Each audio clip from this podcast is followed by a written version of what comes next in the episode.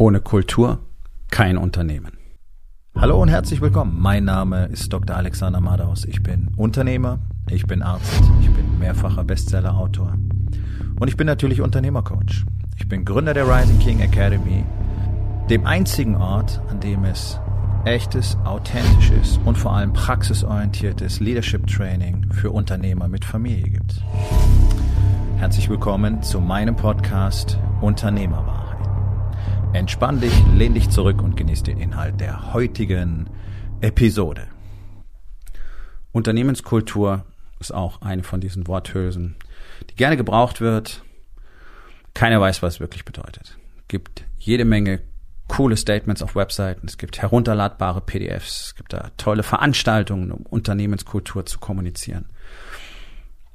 99 Prozent davon sind einfach nur Blabla steht für gar nichts. Wenn du in ein Unternehmen reingehst, mit den Leuten sprichst, dir das anschaust, merkst du, naja, nichts davon zu sehen.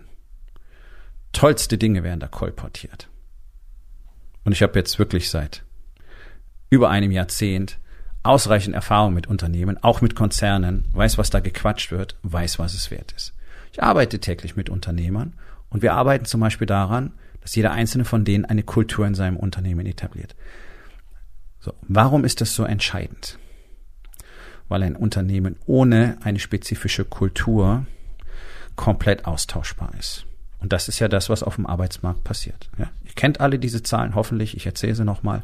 65 Prozent der Arbeitnehmer sind in diesem Moment wechselwillig. Sind offiziell Statistiken. Ja, 85 Prozent der Arbeitnehmer und Arbeitnehmerinnen gehen jeden Tag enttäuscht nach Hause, weil sie nicht das Gefühl haben, dass es irgendeine gesteigerte Bedeutung hat, was sie da tun. Also das klassische Konstrukt in Deutschland ist, du gibst mir Geld, ich arbeite. Ich nehme das Geld, tu dafür, was ich muss. Die meisten verlieren sehr schnell die Lust daran, was ein normaler menschlicher Reflex ist, normale menschliche Reaktion, ohne Wertschätzung, ohne Anerkennung, ohne wirklich zu verstehen, warum ich das eigentlich tue und möglichst gut tun sollte. Dann noch meistens kombiniert mit äh, ständiger Überwachung und Gängelung verschwindet Motivation ganz schnell. Also so viel zu dem, motiviere deine Mitarbeiter, was dir alle möglichen Bullshit-Coaches da draußen immer wieder verkaufen wollen. Du kannst deine Mitarbeiter nicht motivieren. Du kannst andere Menschen gar nicht motivieren. Das ist eine psychologische Grundwahrheit. Du kannst nur Menschen dabei helfen, selbst motiviert zu sein. Du kannst aber Menschen sofort demotivieren und das geht wirklich mit einem Fingerschnippen. Ja? Und wenn du dann mit Arbeitnehmern sprichst, oder auch mit Unternehmern sprichst, die ehrlich genug sind, das zuzugeben, dann merkt man einfach, also Wertschätzung, Anerkennung Fehlanzeige. Also ich meine damit hier nicht Bildchen aufhängen, Mitarbeiter des Monats. Ja, da gibt's ein bisschen mehr zu tun. Also so eine richtige Kultur hat so gut wie kein Unternehmen, sondern auch wenn es um Personalsuche geht, dann sucht man nach Qualifikation, ja, äh, nach Erfahrung und bietet dementsprechend Geld, Bonus, Dienstwagen, äh, keine Ahnung, Busticket, Obstschale, Tee, Wasser, Kaffee umsonst, äh, tolle Arbeitsatmosphäre, äh, authentisches und offenes Team, was weiß ich, was da alles erzählt wird. Nix dahinter. Eine Kultur erfordert Arbeit. Eine Kultur muss etabliert und installiert werden und die beginnt mit dem Unternehmer.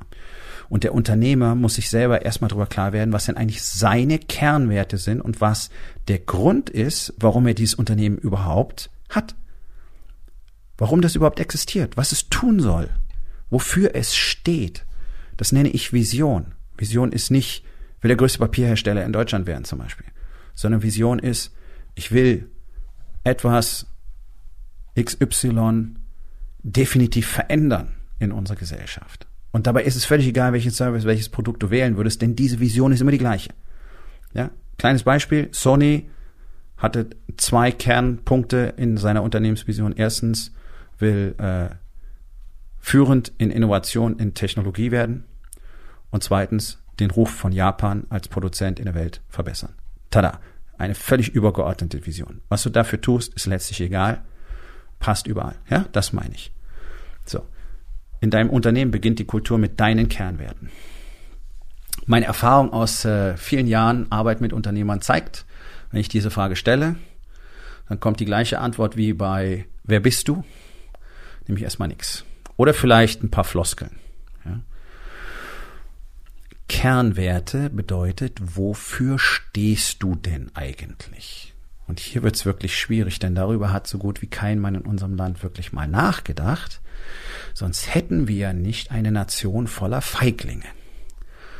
Und das ist einfach nur ein Fakt. Feiglinge und Weichlinge sind das, was wir in Deutschland zu bieten haben. Deswegen besteht unsere politische Führung nur aus Feiglingen und Weichlingen. Deswegen haben wir keine Leader. Deswegen wird dieses angebliche Konzept von sozial so vorangetrieben, denn es ist einfach nur populistisch.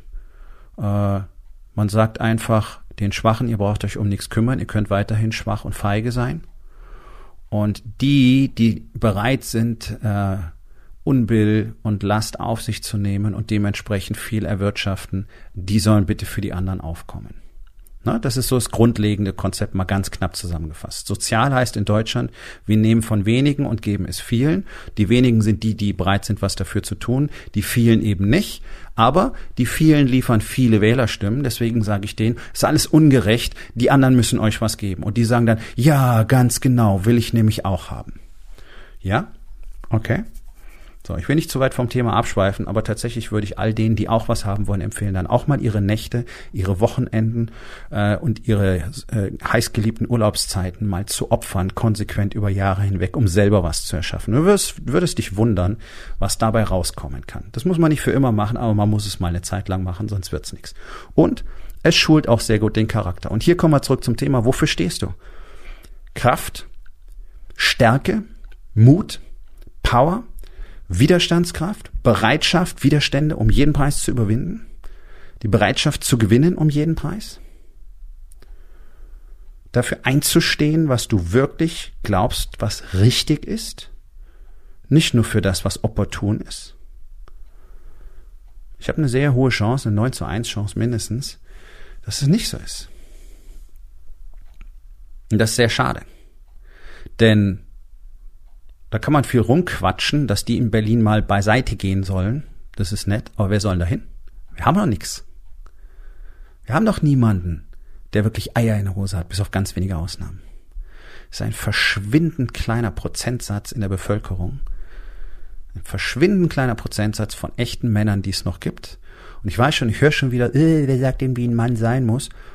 Sage ich an dieser Stelle mal gar nicht, davon hat ja auch jeder eine, andere Vorstellung. Aber ich kann dir nur eins sagen. Schwäche und Feigheit sind die zwei unmännlichsten Eigenschaften überhaupt. Und es gibt überhaupt keinen Grund dafür, das zu akzeptieren. Auch für Frauen gibt es keinen Grund, diese Eigenschaften für sich selber, in sich selbst zu akzeptieren. Ja. So. Also wenn es darum geht, was sind denn deine Kernwerte? Wenn du jetzt von äh, Authentizität und Integrität recht, äh, äh, redest und von Leistungsbereitschaft und so weiter. Ja, wie sieht denn das bei dir aus? Wie leistungsbereit bist du denn? Also 14 Stunden im Büro zu sitzen, in deinem täglichen Chaos und dich ständig überfordert zu fühlen und dir dann die Story zu erzählen, du arbeitest so wahnsinnig viel. Das hat nichts mit Leistungsbereitschaft oder Widerstandsfähigkeit zu tun. Das ist einfach nur schlechte Organisation. Schlechte Struktur, fehlender Fokus, Mangel an Priorisierung und so weiter.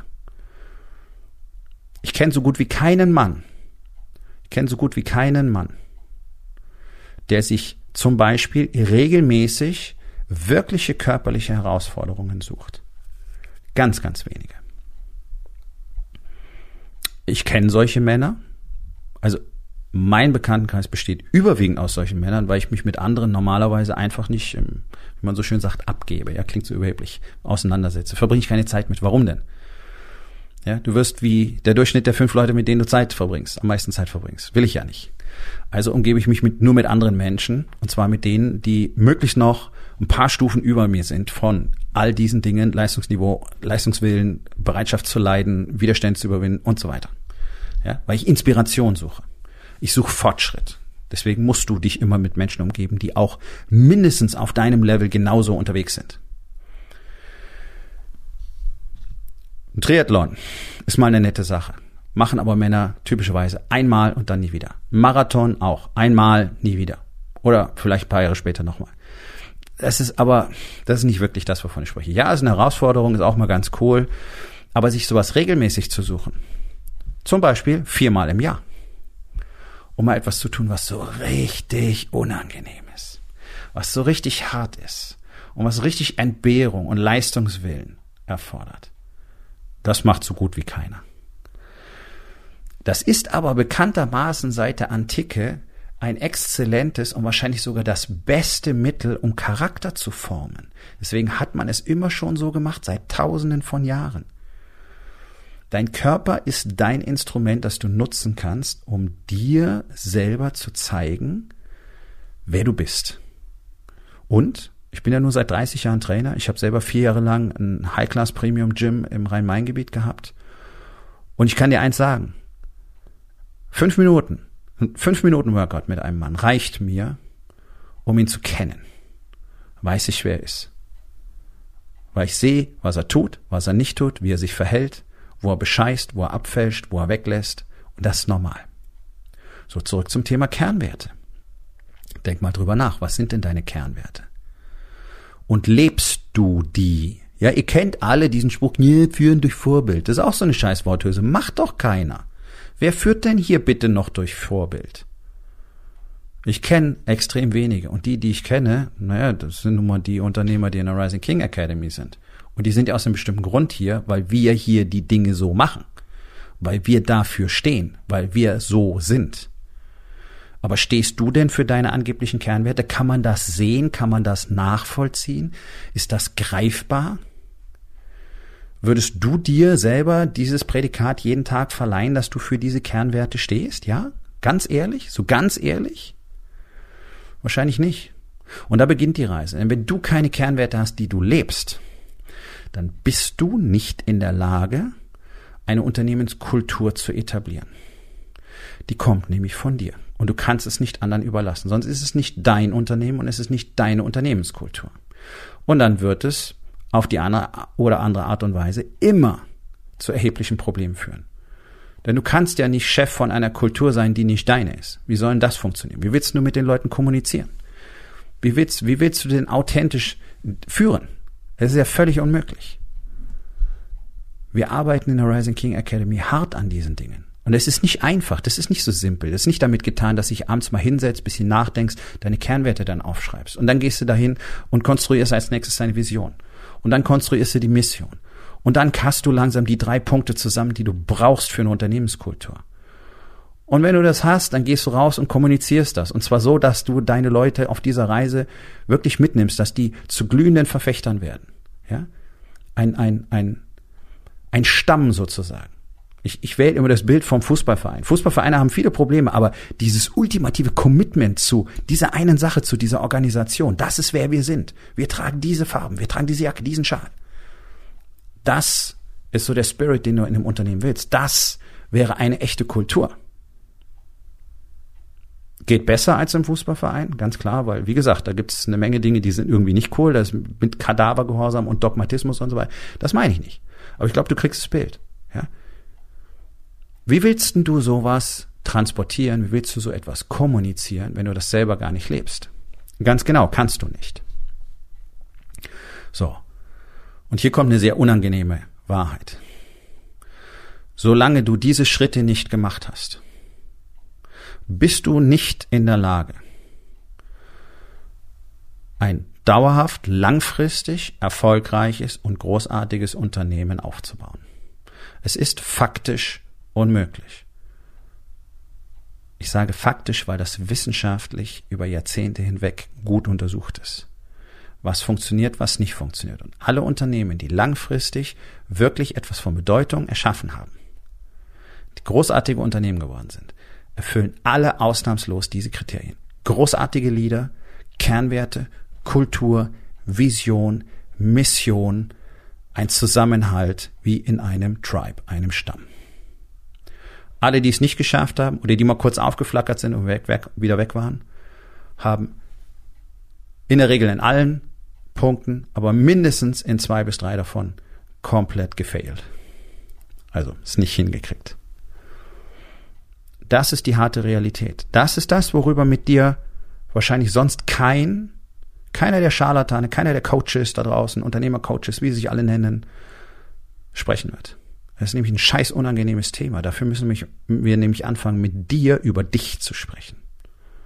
Und das weiß ich von den Männern aus der Rising King Academy. Das tut niemand. Weiß nicht, opportun ist. Und weiß dir nicht gefallen wird. Und weil man dann riskiert, dass du möglicherweise keinen Bock hast, dieses Coaching zu machen. Deswegen sagt man dir lieber, was du hören willst. Tut so, als wäre man hier und da ein bisschen hart zu dir und sagt dir mal was, was ein bisschen unangenehm ist, aber nicht die wirkliche Wahrheit. Vor allen Dingen vermittelt man dir nicht die Grundlagen und die Basics, die du brauchst. Und das ist dramatisch. Denn es führt nun mal dokumentierterweise dazu, dass über 98 Prozent der Unternehmen scheitern. Und die Quote ist bei Gott nochmal viel zu hoch. Wie wollen wir denn als Unternehmerschaft hier mal in diesem Land die Führung übernehmen? Und das meine ich wörtlich. Und dafür sorgen, dass der Laden mal richtig läuft, denn unsere sogenannte Politikriege ist ja außer armselig gar nichts. Wie sollen das funktionieren, wenn keiner bereit ist, mal wirklich sich ein paar Eier wachsen zu lassen und mal seiner eigenen Wahrheit ins Gesicht zu schauen und sich mal zu fragen, wofür stehe ich denn eigentlich? Alle wollen was, alle wollen Veränderungen, alle wollen bla bla bla bla bla, Weltfrieden, Klimaneutralität. Ja, aber wer tut denn was dafür? Das ist hart, all diese Dinge zu erarbeiten. Und ein Land aus Weichlingen und Feiglingen wird es nicht schaffen, was zu verändern. Deswegen verändert sich ja auch seit Jahrzehnten hier nicht wirklich was. Und wir sehen, was passiert. So, der Punkt ist, jeder Einzelne ist aufgerufen, an sich selbst zu arbeiten, um das zu verändern. Und wer macht den größten Impact? Wer hat die größte Power, wenn wir es mal richtig machen würden? Wir, die Unternehmer. Und genau diese Veränderungen herbeiführen zu wollen, sollte überall einer der Kernwerte in einem Unternehmen sein. Nun, das war's mit der heutigen Episode.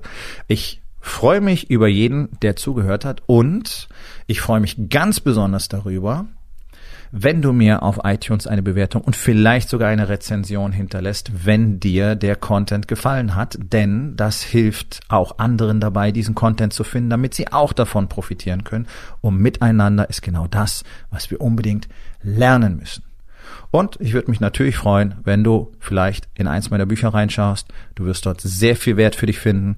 Und wenn es dir gefallen hat, hinterlass mir auch da auf Amazon bitte eine Bewertung und sag's doch einfach weiter, dass dir dieser Podcast gefallen hat und empfehle ihn deinen Freunden. Ich wünsche dir einen erfolgreichen Tag.